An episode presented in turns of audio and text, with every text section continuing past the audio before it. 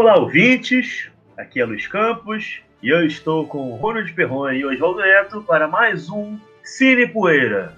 E no programa de hoje, Força Sinistra, de Tobe Hooper, protagonizado por Steve Railsback, Peter Firth e Matilda May. Filme de 85, produzido pela Canon Pictures, ou Canon Inc. Eu não lembro exatamente agora como a Canon se chamava. Oswaldo, como é que a Canon se chamava nessa época? Canon Filmes.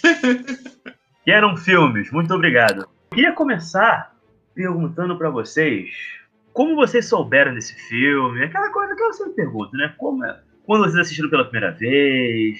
O Mais Force é um, é um daqueles filmes. Eu meio que fiquei sabendo da existência dele já na minha adolescência, quando eu tava começando a, a gostar ainda mais né, de, de filmes de terror, né? Depois de ter visto também o Massacre da Serra Elétrica, né, Toby Hooper. Mas foi um filme que levou muito tempo para eu poder assistir. Foi um filme que eu assisti, acho que é, uns 15 anos depois, no, através do DVD mesmo.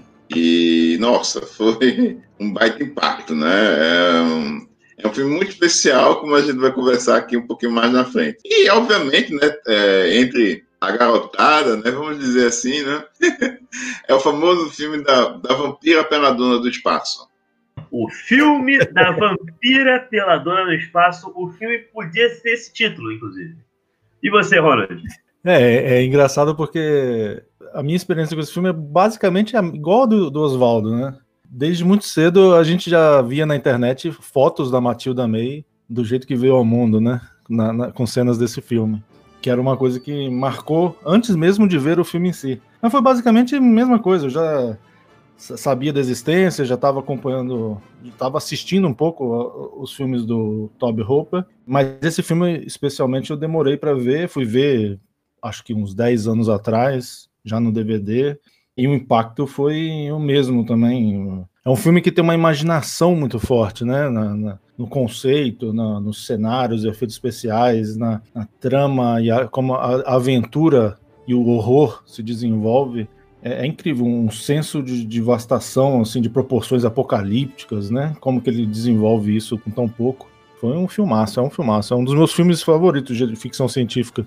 Esse é um filme que eu assisti há dois anos atrás, porque, como quem ouve aqui já sabe, eu não sou o maior conhecedor, o maior fã do cinema de horror. Hoje em dia eu gosto bastante, mas eu não cresci gostando de cinema de horror, então eu fiquei com muitas pendências, né? E uns anos atrás eu decidi pegar alguns filmes do Toby Hooper pra assistir. Aí peguei Massacre da Elétrica, um, dois, peguei o Item Alive, e inclusive peguei o Light Force, e meu irmão Primeiramente, que diretor maravilhoso, que é Toby Hooper, mas a gente já vai falar um pouco mais dele daqui a pouco. E segundo, que filme inacreditável! Ele tem parte ficção científica, inclusive remete um pouco, né, uma ficção científica ali B dos anos 50 e tudo mais, né? É, ele também tem uma pegada de horror que também remete a velho filme de horror, coisa da Hammer mesmo. O filme se passa na Inglaterra, né, que ajuda a dar esse, essa ambientação, mas ele é diferente, especialmente na maneira como a história ela vai se desenvolvendo, do que era feito anteriormente e do que vem a ser feito, enfim. Eu acho que o que eu quero dizer é que, embora algumas referências estéticas, etc e tal, estejam meio que claras, assim, o que o, o, o Toby Hooper estava pensando, o resultado final é uma coisa como talvez ninguém jamais tenha feito, ouso dizer. É um tipo de híbrido de sci-fi com horror que funciona muitíssimo bem, na minha opinião. Ele consegue fazer é, o espectador né, acompanhar o desenrolar da, da, história. E mesmo nos momentos do filme parte, digamos assim, pro over, um lado mais exagerado, você acha aquilo tudo coeso. É impressionante. É um filme muito bem dirigido. É, mas eu acho que assim, a principal diferenciação dele, que torna ele único, é justamente a parte, digamos, sexual da coisa, né? Porque ele trabalha com um imaginário muito forte de ficção científica, do, tanto do, do, da ficção clássica, mas com visual e efeitos especiais já dos anos 80. Tem hora que remete um pouco a Alien, até pela presença do Dan O'Bannon, que é um dos roteiristas. Mas também, sei lá, Star Wars e tal, uma coisa de visual, né? Mas tem essa presença feminina, né? Nua durante boa parte do filme que remete a uma coisa mais sexual, erótica, que eu acho que tira ele do lugar comum, não é isso? Absolutamente nada no que se refere à presença de Matilda May nesse filme é lugar comum, é medíocre, enfim. E, e uma coisa, uma coisa que a gente também pode reparar, né? É que a, a nave, a nave alienígena é meio fábrica, né? Vocês acham que essa nave ela seria uma representação de como se sentia o público na hora de assistir ao filme? ah, esse, esse Luiz erra. Olha, eu acho que esse filme é aquilo eu que, acho, o, eu, o, Carlão, o, Carlão, o Carlão falava um negócio que era assim: esse é o tipo de filme que faz dar cãibra na munheca. Eu, eu, eu, acho, eu acho que se eu tivesse 11 anos quando eu assistir esse filme ia ser complicado. Você ia assistir com a mão ocupada, né? Na época, eu nem sabia o que era punheta, cara. Talvez você... Nos meus, no meus 11 anos eu ainda não, ainda não tinha partido pra essa, não. Mas talvez fosse o filme que fizesse você descobrir isso, não? Verdade. Nossa. É, mas enfim, vamos falar um pouco da história do filme. É, quem pode dar sinopse? Você pode fazer isso pra gente, mano? Força Sinistra começa já no. Já começa quente, né? O filme não enrola muito, né, para mostrar as coisas. Então o filme já começa com uma missão espacial feita pelo governo americano e inglês para investigar o cometa Harley, que já seria já fascinante por si só, né? A ideia de uma nave se aproximar do famoso cometa. Que aliás ele, ele, ele passou em 1986 e a próxima vez que ele vai passar vai ser só na década de 60 desse novo milênio. Mas a, eh, a, missão acaba se revelando, né, com uma descoberta ainda mais extraordinária, que é uma imensa nave alienígena contendo criaturas ressecadas que parecem grandes morcegos, um, uma estrutura é, nunca vista antes em, em termos de, de, sei lá, foguetes da NASA, uma nave realmente especial. Mas também encontra três corpos humanos em perfeito estado, e inclusive um desses corpos é da Matilda May, né? Então põe perfeito nisso. E, e a rapaziada da missão coleta esses corpos, leva para sua nave e, bom, a gente já sabe que vai dar merda, né? E aí, no fim das contas, esses seres encontrados vão parar na Terra e descobre-se que eles são vampiros alienígenas, que liderados pela vampira espacial, né, Matilda May, querem drenar a força vital da humanidade. E as pessoas drenadas continuam esse ciclo, né, drenando cada vez mais pessoas, quase como zumbis, meio zumbis, meio vampiros, e, e até que drene a força do planeta toda, de todas, todas as pessoas. E aí cabe ao coronel Tom Coulson, que é o Steve Railsback, um dos líderes da missão espacial e único sobrevivente dessa missão também, se juntar ao coronel britânico Colin Kane, que é vivido pelo Peter Firth, para tentar salvar a humanidade dos vampiros espaciais. E uma coisa que eu acho muito legal nesse filme é como a trama ela vai se desacortinando gradativamente, né? Esse roteiro foi escrito por Dan O'Bannon e Don Jacoby, para mim é, uma, é, um, é, mais um né, do, do, dos acertos do filme. Né? Dan O'Bannon, que ele é famoso pelo filme do, do, Alien, né, como vocês já mencionaram. Ele também viria a dirigir né, o, acho que é o Retorno dos Mortos-Vivos, né, nos anos 80. É uma figura que sempre marcou sua presença ali no, no, no cinema fantástico, né? Vale lembrar também que o filme é baseado em um livro do escritor Colin Wilson, que é Space Vampires, né? que seria o título original do filme, né? Acabou sendo mudado para Life Force, né? O Dan Vernon e o Don Jacob eles adaptaram esse romance, né? O Space Vampires, escrito por Colin Wilson, que é uma literatura, se não me engano, inclusive de inspiração no HP Lovecraft. Parece que tem uma trilogia de livros que lidam meio que com essa temática. Cabe dizer que ele não ficou feliz com o trabalho do Donald Vernon e do Dan Jacob e do Toby Hooper acima de tudo, né? Eu acredito, né, talvez, né, que tem, tem cara assim da, da literatura, né, que fica frustrado quando vê algo que ele escreveu, né, sendo adaptado para algo, digamos assim, de larga escala. Mas não acredito que, digamos assim, o, final do livro seja tão tipo porrada de boba como como do filme, né? Mas aparentemente, de maneira geral, ninguém. Fora, fora a gente hoje em dia acha maravilhoso, mas na época ninguém deu muita bola pro, pro filme do Toby Hooper, né? O filme fracassou nas bilheterias, a crítica não gostou, não é mesmo? É, o Toby Hooper estava com prestígio na época, né? Na verdade. Ele, ele vinha do. Além do sucesso todo do nome dele ligado ao Massacre da Serra Elétrica, né? Um filme independente que foi muito bem nas bilheterias. Ele, no início dos anos 80, foi contratado pelo Spielberg para fazer o Poltergeist, né? Então ele estava com o nome em alta. E aí o pessoal da, da Canon estava tava proposto aí a, a liberar dinheiro para essa produção, né? Na verdade, eles estavam com essa ideia de fazer filmes com mais orçamento já tinha um tempo. Tanto que eles fizeram alguns outros com orçamentos bem gordos. Esse aí foi um dos primeiros. Só que o filme fracassou, né?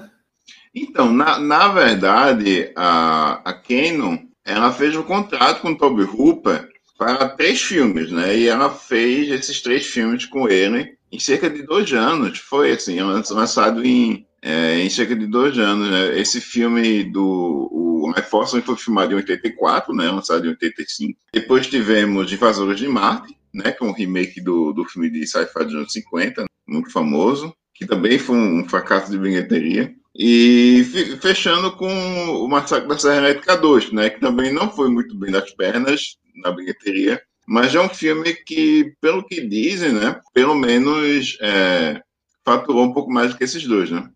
Ou seja, Toby Hooper tem aí uma trilogia de fracassos financiadas pela Canon, né? Embora ainda os bem que, ainda bem bons, que, né? ainda bem que hoje, né, os filmes estão sendo vistos pelo que eles são, né? Exato, hoje eles estão ganhando os seus fãs. Os filmes são ótimos, os três. E eu ainda não assisti o Invasores de Marte, mas tanto o Life Force, o Força Sinistra, enfim, né? Quanto o Massacre da Serra Elétrica 2, eu concordo com vocês, eu acho dois filmes perfeitos, assim. Uma coisa que me, me fez lembrar aqui, né, nessa semana que passou, nós tivemos, eu e o pessoal do Torrent teve a oportunidade de entrevistar o Rodrigo Aragão, no programa da gente. E uma coisa que ele falou, eu posso concordar totalmente, né? Que ele diz que esse, esse parâmetro de você usar a bilheteria para definir o sucesso de um filme está tá em outra era, né? Devia ser, devia ser descartado. Bom, pelo esse parâmetro, 50 Tons de Cinza, por exemplo, é um filme infinitamente superior a esse, né? Porque, por exemplo, ele falou, né, é, digamos assim, é, A Noite dos Chupacabras é um filme que nem tá no cinema entrou. Mas se você for ver no, no YouTube, né, um, um, um piloto ilegal né, que fizeram do filme, ele diz que tem que, que passa de, de um milhão de visualizações. E aí? Se isso não é sucesso, o que é? Não, definitivamente, assim, eu, eu não. Já que você caiu nessa questão, eu não considero sucesso comercial como parâmetro de qualidade, a não ser pois que já. você seja um profissional de marketing tentando entender né, os gostos do público, etc e tal. Aí eu entendo você considerar isso a sério. Mas partindo para um aspecto mais crítico, assim, a quantidade de discos de música, ou obras literárias, ou cinematográficas, enfim, que fracassaram, às vezes retumbantemente, né? Não sei se retumbantemente existe, mas em comparação a umas tranqueiras que recuperaram 10 vezes assim, o dinheiro que foi investido, né? Isso acontece o tempo todo. Eu citei aqui, por exemplo, 50 Tons de Cinza. Eu não consegui ver aquele filme inteiro, mas o filme deu muito dinheiro e gerou né, é, uma adaptação para cada livro da trilogia. Crepúsculo, eu admito, eu não vi, mas não me parece ser um grande filme. Foi um tremendo sucesso. Poxa, gente, o filme da Liga da Justiça, que foi um filme que é considerado um fracasso pelas ambições da Warner, ele conseguiu recuperar o dinheiro dele e não lucrar, fez o dobro, sabe quanto que custou. E não é um bom filme. Aí você pega um filme como, por exemplo, O Nevoeiro, de 2009, do Darabon. Eu acho um dos melhores filmes da década passada, ou da década retrasada, enfim, já estamos agora em 2020. E é um filme que fracassou nas bilheterias. E quantas vezes isso não acontece? O filme do. Outro dia assisti também outro fracassou nas bilheterias. Vivendo no Limite, do Scorsese. Foi um filme que fracassou nas bilheterias e ainda foi esnobado no Oscar. Alguém vai dizer que aquilo não é um dos grandes filmes dos anos 90? Uma pessoa séria? É, aí vai do gosto de cada um, né? Mas é, é óbvio que sucesso comercial não, não quer dizer que tenha sucesso artístico, né? Esse é um filme que eu admito, eu não conheci o elenco dele. Eu sei que o Steve Railsback ele tem uma carreira é, o Oswaldo pode falar isso né, com mais propriedade, né? No cinema de baixo orçamento, especialmente dos anos 90 para cá, né? Ele nunca foi um astro, ele é um, mas é um ator é, que já trabalhou com vários diretores, né? Da cena mais alternativa de baixo orçamento americano. Mas eu admito, fora o Patrick Stewart, mentira, o Patrick Stewart, que tem uma participação pequena, mas importante no filme, eu não conhecia nenhum dos atores, mas eu gostei muito, é, além da Matilda May, né? Eu achei muito bom, por exemplo, o, tanto o Peter, o Peter Firth quanto o Michael Gottard, assim como Isso. o Dr. Falada, que é o, o Peter Finlay. Não, Frank, Frank Finlay. Finlay. Frank isso. Finlay, isso. É, eu acho que o trabalho deles é maravilhoso. Aliás, o Doutor Falada é uma das melhores coisas do filme. Eu queria que vocês falassem um pouco sobre o, o, o elenco do filme. Pô, aliás, uma coisa, uma opinião minha. O fato do filme também não ter astros me ajudou a entrar, sabe, bem na, na, na, na, na onda daquele filme. Não sei se eu teria a mesma imersão se tivesse pelo menos um nome mais conhecido para mim no elenco. O que vocês acham disso? O filme, ele, da, como eu tinha falado no, no, no, começo do programa, né, parte do impacto do filme para mim é justamente que ele é um filme que entra naquela categoria é, digamos, uma subcategoria né, de filmes, né, onde a gente não tem, digamos assim, um protagonista ou protagonistas definidos. É uma, é uma história que a participação dos personagens cara de ser em cada momento do, em cada momento importante do filme, né? Você fala que por exemplo, o Patrick Stewart tem uma participação pequena no filme, mas o tempo de cena dele é maior do que da Matilda May, por incrível que pareça. Ela contando tudo, acho que aparece sete minutos no filme, não é isso? Isso, exatamente. Mas é muito mais marcante, né? Lógico, né? Não preciso falar nada. Mas já você, você vê como o, os personagens e os atores né, estão bem utilizados no filme, né? É, o, Michael, o Michael Gottard, por exemplo, é um ator que você pessoal que acompanha é, o cinema britânico, né, e especialmente o cinema de, de gênero britânico, né, dos anos 70, tu pode lembrar dele no Grit Grit Outra Vez, que é um filme que teve uma, uma reunião de Vincent Price, Peter Kill e Christopher Lee, mesmo que os três não contracenem, né, não, não, não contracenem com o outro durante o filme todo. É, e, o, e o, Michael, o Michael também ele tá no The Devils, do Ken Russell. Ele tem também um papel marcante naquele filme. E o Steve Hasbeck, nossa, Steve Hasbeck é, um, é, uma figura que basta eu, eu, ver em qualquer coisa eu abro um sorriso, sabe? É, é, é como se fosse um, um, velho amigo, né? Toda vez que a gente acaba esbarrando nele em, em, alguma produção. É um cara que começou, né? Assim como o James Woods, né? O primeiro filme de ambos foi o, o, Os Visitantes, que é um filme de 72 de Daniel Kazan, que foi o penúltimo filme do, desse diretor é um filme de baixo orçamento, né? Tenso, um filme que, um filme que vale a pena dar uma conferida. E também, passando pelos outros atores, né? O Frank Finley, né? O Dr. Farada também está maravilhoso no filme. Inclusive, tem uma foto de, de bastidores do High Force, onde mostra ele apagando as velhinhas. Ele fez aniversário durante a, a filmagem do filme. E, e, também um outro ator britânico, né? Eu, eu fiquei surpreso de ver agora na revisão. Eu, eu tinha me esquecido quem estava no filme, é o Aubrey Morris, né, como o ministro, um, o ministro lá da, da Inglaterra que aparece no filme. O ministro do interior, se não me engano. Uma coisa que eu reparei aqui é que o Michael Gottard, em 1981, também foi vilão de James Bond, no 007 somente para os seus jogos. Que maravilha. A voz daquele homem, eu vou te contar, eu acho uma pena que ele não apareça mais no filme, porque a voz dele é maravilhosa. Ele lembra um pouco o Lee Marvin, né? Ele é mais aguadão que o Lee Marvin. O Lee não, Marvin assim, é não, não fisicamente, mas ele tem um nariz meio Lee Marvin, assim, e a voz dele é muito mais grossa do que aparenta. Então, me lembra Sim. um pouco o Lee Marvin. Aliás, desculpa, cabe um parêntese aqui. Michael Gottard inicialmente faria o papel do Kane, né, vivido pelo Peter Firth. Mas ele acabou é, que o Tony Hooper decidiu reescalar o papel e colocou, né, ele como o Dr. Butovski, né? Isso, esqueci agora o nome do personagem. Bukovski. Bukovski. Mas é, é, é, engraçado que o personagem dele sai de cena assim, sem mostrar, né? É, é, uma dessas coisas que gera um pouco de confusão também na narrativa, que o personagem dele some. Sim, sim. Depois ele fala, o, o outro doutor lá fala que ele morreu. Mas sim. a gente não, não vê isso. Desculpa, só queria falar isso. O ator, aparentemente, ele ficou sentido com essa substituição, porque aparentemente ele sofreu de depressão na época. E ele levou meio mal para aquilo, assim, ele achou que tinha alguma coisa errada. Ele teria morrido acho que sete anos depois, inclusive por causa dessa depressão que ele já estava desenvolvendo nessa época. E os amigos dele teriam dito que, não que o filme tenha matado ele, mas esse tipo de coisa afetou ele. E eventualmente afetou né, a saúde dele a ponto de ele infelizmente falecer, né? Os efeitos especiais do filme foram por John Dijkstra, não é mesmo?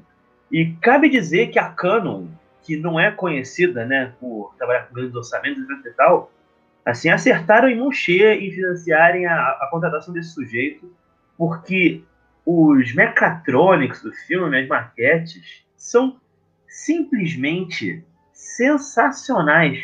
Você tem aquela cena em que um dos guardas ele tem a sua energia sugada por um dos vampiros, né? Vão fazer uma autópsia nele. E você vê ali, né? O, como se fosse o corpo dele, né? Já todo ressecado. E ele levanta. A expressão de dor daquele Mechatron, eu, eu sem sacanagem. Você tem atores que não, não conseguem me passar a mesma emoção que aquele boneco naquela cena.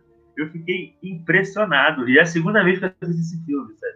É, uma das melhores coisas. A cena é fabulosa. Um dos, um dos, meus momentos favoritos do filme é essa aí. É... Todas as cenas que envolvem esses mecatrônicos, esses, esses robôs, né? É, são, são impressionantes. Me impressionam até hoje também. Muito mais do que efeitos de computação gráfica. E, e tem um detalhe, você pode achar isso aí depois procurando no Google, no IMDb, etc. Que a, os bonecos dos corpos ressecados também foram utilizados em A Múmia. Veja só, o filme de 99. E, e conseguiram reutilizar os bonecos. Ó, eu só queria dizer que o pessoal, é, quem não tá ligando o nome de um Dix do seu trabalho, ó, além do Life Force, ele trabalhou com o Toby Hooper no Invasores de Marte, e anos depois ele faria o, o Homem-Aranha 1 e 2, do Sam Raimi, o X-Men First Class, primeira classe, do Matthew Vaughn, Hancock com Will Smith, Stuart Little, Batman Forever e Batman Robin. Ou seja, John Dijkstra é aquele cara bacana que você chama, mesmo que você esteja fazendo puta num cocô, pra polir o teu cocô, você chama esse cara aqui, né, irmão, né? Pelo menos bonitão teu filme vai ficar, né? Ele era ótimo. É, e, e aqui, a, dando uma sacada aqui, né, no IMDB do Aubrey Morris, né, aí você vê que ele, ele fez não, não somente Life Force, né, mas como dois filmes que são dois petardos, assim, dos anos 70, né, é, Naranja Mecânica e O Homem de Valha. E também eu lembrei dele em Um Bordel de Sangue, que foi um, um dos filmes que do Conto da Cripta, né? Que o, o plano disso era fazer um filme por ano, né? Mas findou que os dois filmes não tiveram muito êxito, né? O êxito esperado. E ficou nisso aí, ficou em dois filmes, com um terceiro que foi direto para vídeo. Mas ele é uma presença marcante no, no Bordel de Sangue, sim. O que dizer também da, da, das locações do filme, né? Um filme da Canon, filmado em Londres. O que, que vocês acharam da utilização da Inglaterra no lugar dos Estados Unidos para um filme de invasão alienígena? Eu admito que nesse ponto eu fiquei um pouco perplexo, porque eu estou acostumado já, né? De ver a NASA e sei lá, né? Algum... Bom, você tem no caso tem um personagem que é um, um oficial americano que é o Steven, Steven Raisberg, mas fora isso é um elenco majoritariamente britânico, né? O que, que vocês acharam isso? Vocês acharam que isso é um pouco de frescor a uma coisa tão batida, ainda mais na época da Guerra Fria, que é da América salvando o mundo? Sim, sim, é, é, é, é uma das características que faz esse filme ser único também, né? Porque essa mudança de cenário faz muito bem a, ao tipo de filme que ele é, né? Apesar de ter um americano ali como um dos protagonistas, você percebe a, a iconografia da, da, cidade ali diferente do que você está acostumado. Você não vê a, a, Estátua da Liberdade ou, sei lá, Los Angeles. Você vê aquele relógio, né? Como é que é o nome daquele relógio, né? Big Ben. É uma mudança de cenário que faz muito bem. Inclusive, remete muito ao... Acaba, de certa forma, remetendo muito ao horror britânico, ao horror que a Hammer fazia, a ficção científica que a Hammer fazia nos anos 50 e 60. E vamos falar um pouquinho agora do Toby Hooper. Né? O Toby Hooper, que ficou conhecido o massacre na Serra Elétrica, né? Ele que gradativamente foi galgando né, seu espaço né, no cenário do cinema de horror, né? Ajudou a, a contribuir com a... Se não foi de fato o primeiro slasher, né? Foi um dos primeiros slashers né, já feitos. E certamente que um dos melhores entendo, inclusive, se for considerado o melhor para muitas pessoas, talvez seja mesmo, não, fico meio que entre esse e o Halloween, né, do John Carpenter. E uma coisa que eu gosto muito desse filme é, é que esse filme, eu já tinha assistido ao, ao, ao, alguns filmes anteriores do diretor, né, quando eu vi, E uma, uma característica que eu percebi, é, que eu gosto de chamar carinhosamente, é, que, é aquele momento quando a porca torce o rabo. O filme começa de um jeito, de um jeito X, né? Em que você conhece os personagens sem entender o que vai acontecer com eles. E gradativamente a coisa vai ficando mais feia, mais feia, mais feia. E quando chega assim lá para seus últimos 20, 30 minutos de filme, a coisa tá tão já absurda, tá tão escancarada, desgraça já tá tão assim, né? Presente, né? Que você sente que tá entrando assim. Eu acho que eu já usei essa comparação antes, né? Você consegue ver o pesadelo que os personagens estão passando. Ele talvez seja um dos diretores que melhor trabalhe essa, essa ambientação dos seus filmes para mim, que é uma coisa que falta muito no cinema de horror. E esse momento quando você fala assim que a porca tosse de vez assim o rabo, né? o, o, filme tem é, 116 minutos, né? Uma hora e 56, né? É com uma hora e vinte que isso, que isso acontece. Eu, eu fiz questão de, de me lembrar aqui desse ponto do filme, né? E praticamente temos aí mais de meia hora, né? De puro caos de destruição, né? É muito bom.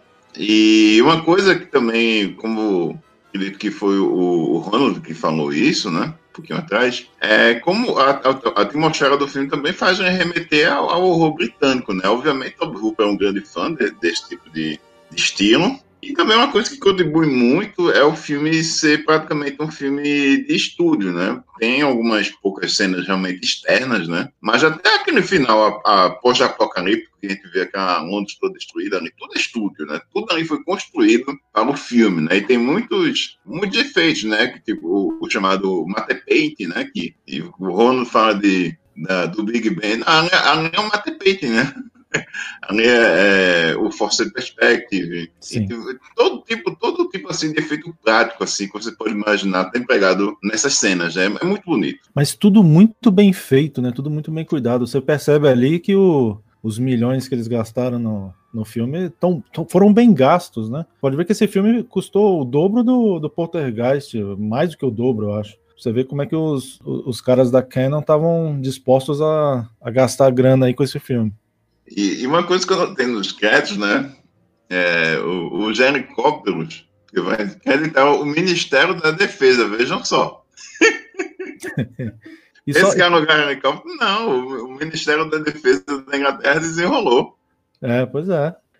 Acho que o Life Force foi o primeiro, primeiro filme de ficção científica dele, né? Tem uma mistura aí de horror também, mas, mas ele se deu bem com essa brincando com, com essa coisa da ficção científica, né, com o imaginário de ficção científica. Esse final tem uma coisa do imaginário do horror, né, porque os vampiros maquiados e tal, os, os humanos drenados, eles acabam tendo uma, uma é, é, atuam como verdadeiros zumbis, né, em cena. Você vê as cenas ali do, do, cara dirigindo no meio da cidade no caos e o carro cercado, né, com os braços tentando pegar o, o motorista e, e, você vê como, como se fosse um filme de zumbi, era quase um filme do Jorge Romero ali no final.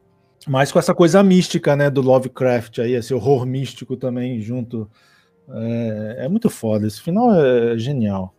É, são, são zumbis, na verdade, né? Porque de todo jeito, se, se eles conseguirem é, despertar e ter a energia, né? Sugar a, a força vital que dá título ao filme, né? Eles viram, eles viram mortos-vivos, né? Exato, é, São, é, é, igual, é, igual. É, o que acontece, é o que acontece com o guarda lá do laboratório, né? E com eu já, eu já ia soltar, né? Que o do final também é um, um, do, um, dos guardas do laboratório que, que um conseguiu, né? Um conseguiu, um dos vampiros conseguiu possuir, né? Um, um, um dos três, né? Dos três vampiros originais.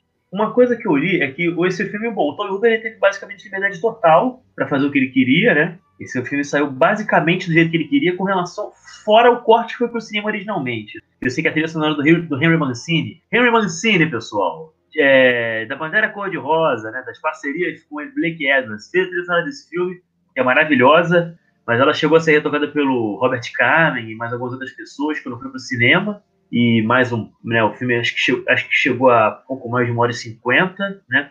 Essa, essa versão que a gente viu, né, de 1 hora e 56, já foi uma versão restaurada que foi lançada anos depois né, pelo DVD. E se eu não me engano, tem uma, umas inserções da, nas cenas da nave, né, que eles cortaram, que depois voltou como flashback do filme, e não era a intenção original do Toby Hooper. Fora isso, o filme saiu a cara, né, do que ele queria. Mas ele não parece ter ficado lá muito satisfeito com, com como o filme saiu, né?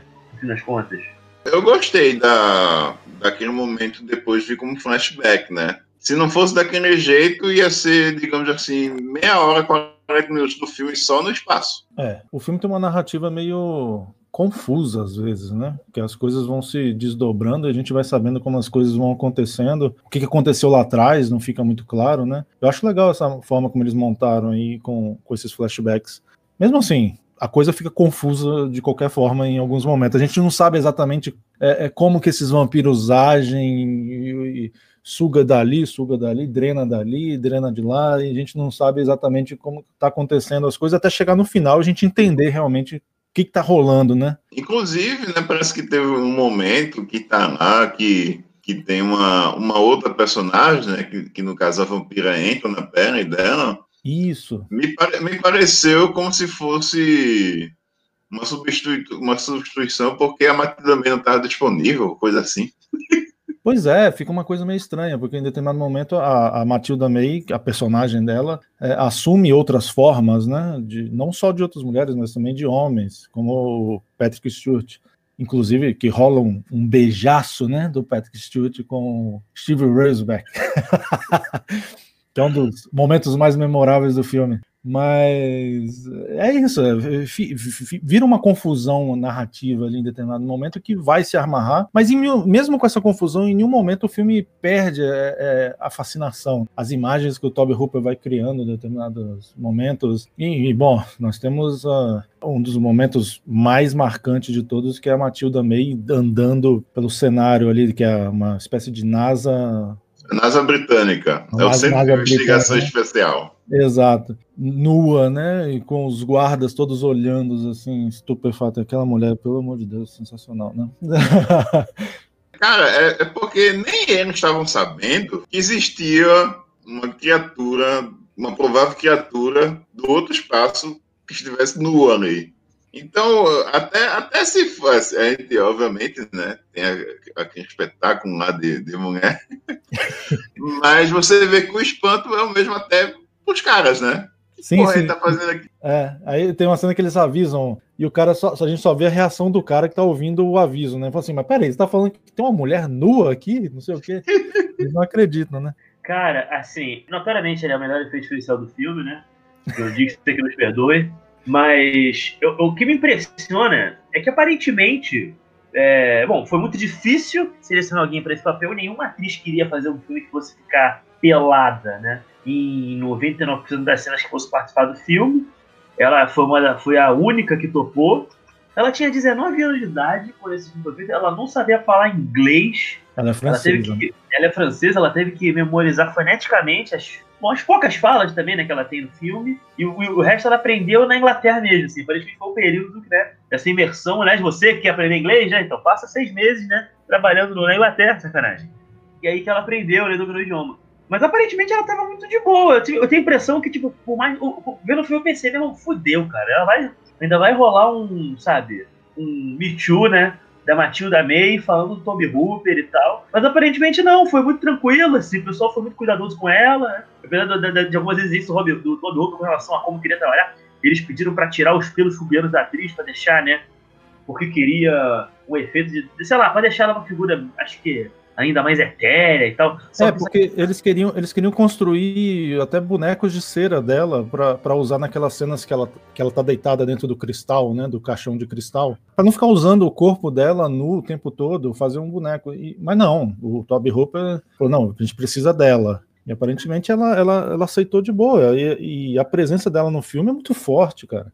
Você vê na expressão do rosto dela, na atuação, se bem que a gente não consegue olhar muito pro rosto dela nessas cenas, né? Mas se você fizer um esforço e olhar pro rosto dela, você percebe que a atriz é, é muito forte a expressão, como ela, como ela tá. Nossa. Não, tem, tem vários momentos do filme, vamos deixar a brincadeira um pouco de lado agora, em que, em que o, o, o, rosto dela cobre o, o pano né, do, das tomadas, né? Sim, cobre cobre os, os, panos, né? E aí a gente tem aí a, a força da atuação dela, né? Realmente, você, você, obviamente, você bate o olho e você vê que ela não é desse mundo, cara. Você vê é, que ela é outra coisa, você vê é que ela não é humana. Muito forte. é, ele é o correspondente cinema de gênero, para você que é do cinema de arte, que está aqui. Você já viu aquele filme Morte em Veneza, do Visconti? Você está ligado desse filme? Sim. Então, aquele menino, menino muito bonito, né, que o personagem do Dick Bauer se apaixona, pensa numa versão feminina dele, de 19 aninhos, andando pelada. É isso aí. Entende? Aquele ideal de beleza do personagem do Dick Bogart transformado em mulher num filme de horror. É o que, é o que a gente vê o filme todo. E tem uma coisa que eu acabei. É, você viu que eu até não falei. O, o Tony pediu pra depilarem ela, pra dar um efeito no etéreo, uma coisa meio assim, né? Que ele queria pro filme. Só que foi a pior coisa que ele fez, porque depilar ela deixou ela ainda mais nua, né? Porque tornou o filme ainda mais difícil de ser vendido. Porque esse filme. Aliás, eu, eu, eu, eu, fico pensando como é que esse filme foi exibido em televisões ao redor do mundo. Esse filme deve ter um total de uns uma hora e vinte de filme, né? E nenhuma cena deve aparecer a pobre da atriz, porque ela tá pelada o filme todo. Você tem a cena que ela tá descendo as escadas, por exemplo, que a sunga dá uma enganada aí, mas você vê que a menina não tá usando nada. Eles tiveram até que improvisar por causa desse, desse, de jirico do Toby Hooper, né, de, de depilá-la. Ela teve que usar uma espécie de peruca, sabe, vaginal, entende? Sim. Pra dar uma mascarada ali, pra, pra ajudar a cobrir mesmo, porque ficou muito. Ele não, ele, ele não notoriamente a pornografia dos anos 80 não tinha, né? Depilação, ele não estava contando com o efeito que aquilo fosse dar. Inclusive, o editor do filme, né, quando estava fazendo a montagem, ele disse: olha, a gente vai ter problema com a censura na Inglaterra com esse filme, dito e feito. É, pois é, mas você vê que a, a, a presença da atriz nua nesse filme é, faz todo sentido para o conceito, assim, para alguns conceitos que ele pode querer abordar, né? Porque essa coisa da, talvez sobre a obsessão masculina com o corpo feminino, ou até a, uma dificuldade, né, de conter a, a, excitação sexual, sei lá, uma coisa assim de... de porque a, a sexualidade e o poder do feminino para cima desse filme está muito forte. É um filme que você tentar, tentar porque geralmente esses filmes todos de terror, por mais que possa, parecer mais simplório, sempre serve com uma metáfora para alguma outra coisa, né? Esse é um filme que eu admito, eu não sei o que raio, eu não consigo assim dizer definir para vocês sobre o que, que esse filme se trata. Porque ao mesmo tempo que ele tem várias possibilidades de leitura, eu sinto que tentar dar um significado pro que, que todo mundo estava querendo é, dizer com esse filme vai botar você no hospital, assim. É, é pois é, não, não, dá para definir muito bem o, o, que ele quer. Você pode criar suas definições e tal, mas eu, eu prefiro nem fechar muito a, a, a história toda. Eu, eu prefiro ver essa personagem aí como algo central nesse filme e, e, e a coisa dela da nudez feminina, da força do, do, do, da presença dela nesse filme é, é, e como os homens atraem, né? Ficam atra, é, atraídos por essa força. É, é, é, muito mais forte até do que você falar ah, um filme de vampiro que drena a força da humanidade, mas é uma figura feminina, né? Nua. então, é, é isso, cara. Mas a questão é que não só ela, mas esses vampiros espaciais, eles conseguem hipnotizar e seduzir suas vítimas. Isso se vê também com relação aos outros vampiros que aparecem, né? Inclusive o do guarda, né? Que, que desperta antes, antes de se fazer uma autópsia nele. Ele seduz aquele... O, o médico que ia fazer a, a incisão nele. É, e você vê, você vê que assim, na história do, do vampirismo, do Drácula, da, da, do mito do vampiro, os vampiros sempre são figuras belas e tal. E nesse filme, em determinado momento, eles falam que as histórias de vampiros realmente são reais, são eles. Eles são os vampiros são do espaço, eles vieram para a Terra, já vieram para a Terra e daí surgiu o mito do vampiro. É como se fosse isso. E faz todo sentido esses seres serem bonitos, né, lindos, né? Só que ela, ela é ela, ela toma a forma da, da mulher perfeita pro personagem do Steve Raceback, né? Exatamente, a quem ele idealizou. Exato, ele, ele idealizou a forma física dela. Pois é, né? Cada figura aí, cada, cada um daqueles vampiros, né? Porque, na verdade, a, a forma humanoide que eles têm foi porque, porque, eles pegaram, assim como a habilidade deles de falar a língua, veio dessa do contato com os astronautas. Né? Cada um deles assumiu uma forma daquilo que aqueles astronautas ali pressupunham como, como é que se diz, né? O ideal. O que me leva a uma coisa muito curiosa, porque é uma mulher e dois homens, e só tinha uma mulher no grupo. Ou aquela mulher no grupo estava pensando muito, ou então, rapaz, algum daqueles astronautas ali. Uma, uma das minhas falas favoritas do filme, que é quando eles, eles encontram aqueles corpos ali, vem a menina, um, um dos astronautas, vivido pelo Nicholas Ball, fala o seguinte: Eu estou há seis meses em órbita, pois eu digo que sim, ela é perfeita, sabe? Basicamente, todo mundo que está nessa pandemia entende o sentimento desse homem. Assim.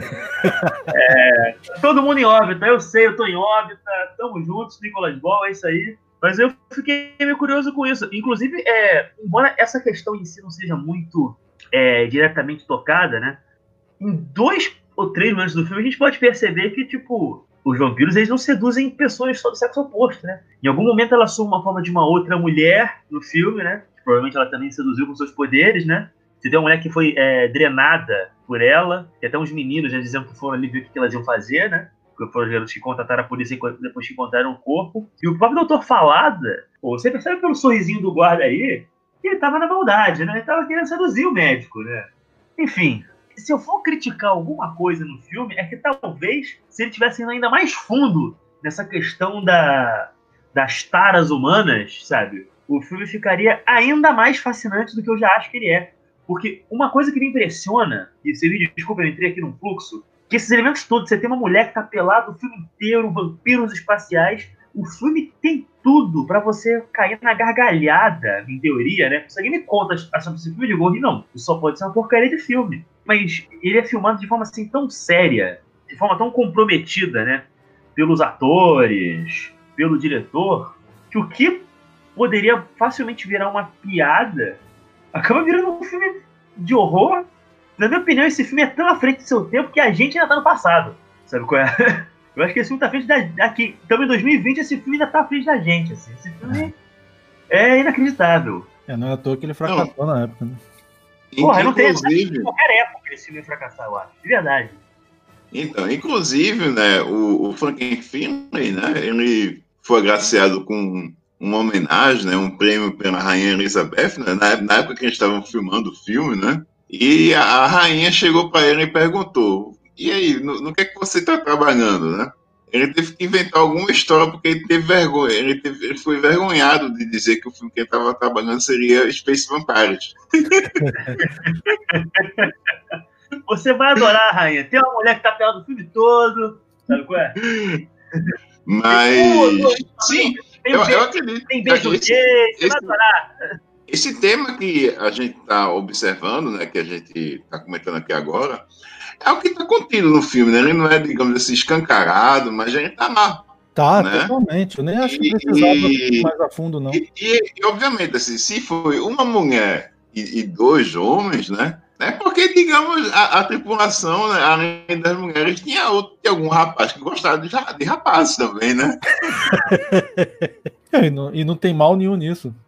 Pois é. Não tem disso. Torna o filme até mais interessante, né? Se você for para analisar, né? Sim, sim. O importante é ter a Matilda May. Porra, nossa, você tem isso, você tem o um filme inteiro. Sim. Eu acho que eu podia ver um filme do Nolan com a Matilda May, com 20 anos de idade, pelada, que. Imagina a Inception. No lugar do DiCaprio é ela. Cara, é aquela, aquela coisa que a gente fez no programa que tinha o Nicolas Cage. Imagina qualquer, um filme com Qualquer filme que tem o Nicolas Cage é bom. Ou seja, qualquer filme que tenha a Matilda May pelada, isso é bom. Imagina um filme que tivesse Nicolas Cage e Matilda May. Seria a obra-prima do, do todos os tempos. Nem, nem, acho que Leone ia ficar com inveja, né, cara? John Ford ia. Não, não teria diretor. O diretor que fizesse esse filme já automaticamente ocuparia a primeira posição dos melhores diretores de todo o tempo. Poxa, infelizmente, imagina Vampire's Kiss, né? E ela é a vampira. Pois é. Nem Nossa. sei quem é o diretor, mas seria o melhor. Bom, gente, é, de uma a cinco estrelas. Que nota vocês dão para Força Sinistra? Qual é Perrone? Eu vou dar cinco estrelas, porque esse filme para mim é uma obra-prima.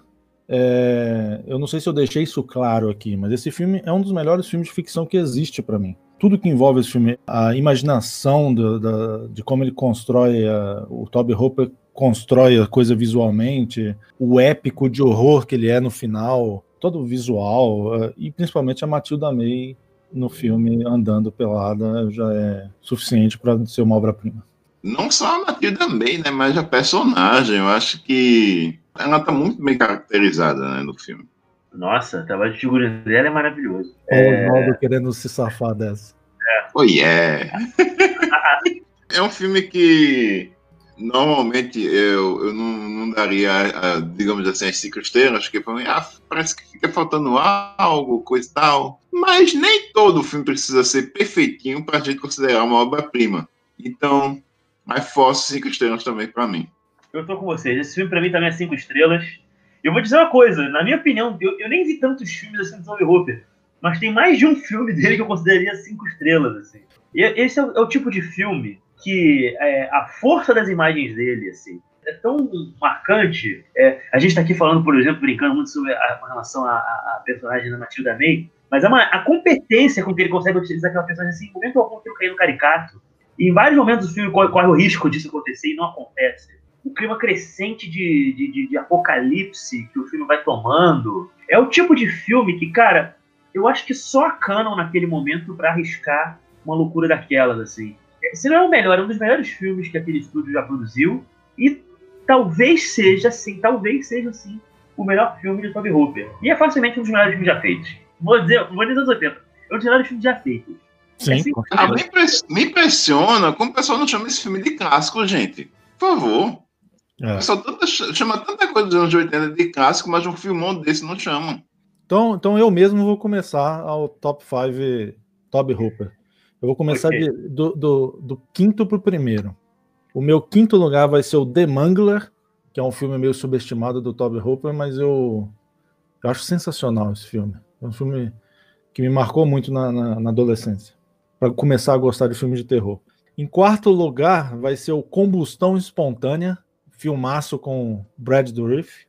Em terceiro lugar, aí eu, vai, vai, pode gerar uma certa polêmica, porque esse filme é considerado o melhor dele, mas para mim tem dois à frente, que é o Massacre da Serra Elétrica, o primeiro. Para mim fica em terceiro. Em segundo lugar, vai a continuação, que é o Massacre da Serra Elétrica 2, que eu gosto mais ainda do que o primeiro. O Dennis Hopper fazendo duelo com o Leatherface com, de Serra Elétrica tá num dos momentos mais fascinantes da história do cinema. Em primeiro lugar, esse filme que a gente comentou, que é o Força Sinistra, clássico, inigualável da ficção científica. Para mim, um dos melhores filmes que existe também. Olha, eu vou fazer o meu então. O meu ficou mais ou menos assim. Eu, eu vou. Eu me arrependendo dele, mas olha só. Eu vou fazer três trás para frente. Em quinto lugar, eu vou colocar. Se eu pudesse, eu colocava dois de quinto, francamente. Mas eu vou fazer então com uma menção honrosa pro outro. Porque eu também eu só assisti seis filmes do homem, mas eu adoro absolutamente todos que eu vi. Eu vou colocar em quinto o Pague para Entrar, Reze para Sair. Eu acho um filme muito bacana. Ele é um filme que ele demora um pouquinho para engrenar, mas eu gosto divertido. E quando a porca torce o rabo, o filme, nossa, cresce assim, vai lá em cima, eu acho maravilhoso. Eu vou colocar aqui, porque aqui para mim já é muito difícil, assim, olha só. Eu, daqui por diante é, é tudo praticamente obra-prima. Quarto lugar eu vou colocar o Massacre da Serra Elétrica 2, que é um filme genial, né? Praticamente perfeito. Em terceiro lugar, eu vou colocar o Poltergeist, porque é, é, muito se discute sobre esse filme. Ah, esse filme é verdade do Spielberg, só tem o nome do Toby Hooper ali, mas eu já vi é, depoimentos negando isso, de que o Toby Hooper não. Ele trabalhou pro, pro, pro Spielberg, mas assim, eram decisões criativas dele sim, não, etc. O Hooper é o diretor, cara, foda-se. É o Hooper é. que é o diretor. Então eu vou colocar o Poltergeist em terceiro lugar. Em segundo, eu vou colocar o Massacre da Serra Elétrica. E em primeiro, Força Sinistra. Uhul! Ponto. Vamos agora para o meu. Quinto lugar, Os Vampiros de Salem. Mesmo sendo telefilme, eu acho, eu acho um, um filme onde ele alcançou um excelente resultado. O Salem Slot, né, Os Vampiros de Salem, a minissérie, de uhum. 79, é muito bom. É, em quarto, Massacre da Serra Elétrica 2, né, outro apertado que ele fez para Ken, né, maravilhoso, divertidaço, eu, eu gosto muito desse filme. Em terceiro, eu vou de Item Alive, fabuloso, um filme que ele, ele também tem um uso foda das cores, né? Assim como acontece no, no Life Force. É um filme que ele fez antes do, do Vampiros de Salem. Em segundo lugar, Força Sinistra. Em primeirão, o Massacre da Serra Elétrica.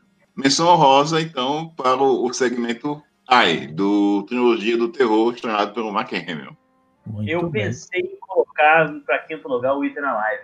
Eu também achei maravilhoso. Assim. Eu tenho uma confissão a fazer. Eu nunca vi Item Live. Rapaz, olha, você não vai se arrepender. Eu sei. Eu já comecei a ver umas duas vezes, mas sempre por algum motivo eu parei e nunca retomei. Eu tenho que fazer isso. Tu tem a caixa da obras-primas? Não tenho. Ah, tá lá. O filme tá lá. É, tô, vou, vou pegar. Uma hora eu vou pegar. Em qualquer outro dia, talvez eu colocasse ele no lugar do Pague para entrar. Hoje eu decidi colocar. Ah, o, o The Manga eu acho, acho muito bacana também. É um filme que eu vi na época VHS e disse, meu irmão, por que, que o pessoal tá com frescura com esse filme? É muito divertido, cara. Pelo amor sempre, de Deus. Eu, eu, sempre me envolvi com pessoas ligadas ao terror que falam mal desse filme. Eu não sei porquê. Pessoas assim, são mais ligadas a terror, geralmente não gostam desse filme. E eu não, nunca entendi porquê. Eu, eu sempre adorei. Foi um desses filmes que me marcou muito na adolescência, quando eu comecei a descobrir mais filmes de terror e saí um pouco dos Van Damme e Stallones aí. Comecei a me interessar por terror. Foi um dos primeiros que eu vi e achei fantástico. Foi um dos primeiros filmes que eu vi com Robert Englund. Eu me diverti muito mais por ele nesse filme do que ele fazendo Freddy Krueger. Pois é, foi um dos primeiros que eu vi também. Eu, vi, eu acho que eu vi The Mangler antes de ver os, os A Hora do Pesadelo. Enfim, Toby Hooper foi um diretor fabuloso que tem vários filmes sensacionais.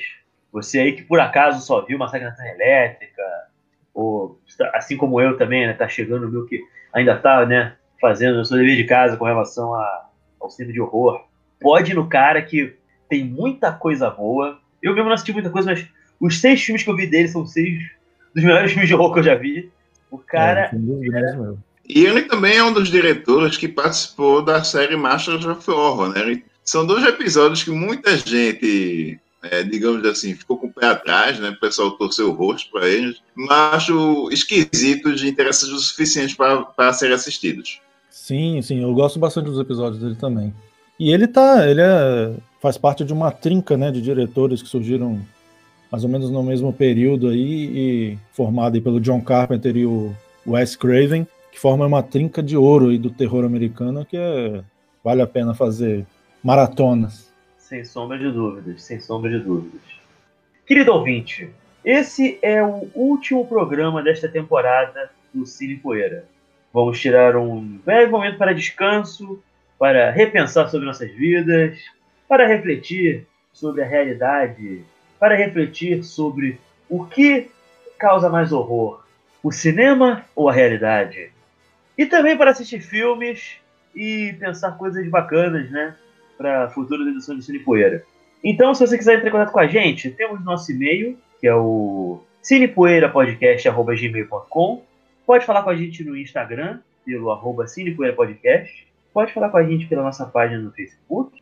Enfim, quem quiser escutar os programas anteriores, só ir na nossa conta no Anchor, só ir no Spotify, só ir no Apple Podcasts, Google Podcasts, no seu agregador de podcasts favorito. A gente com certeza vai estar lá. Tá ok, pessoal?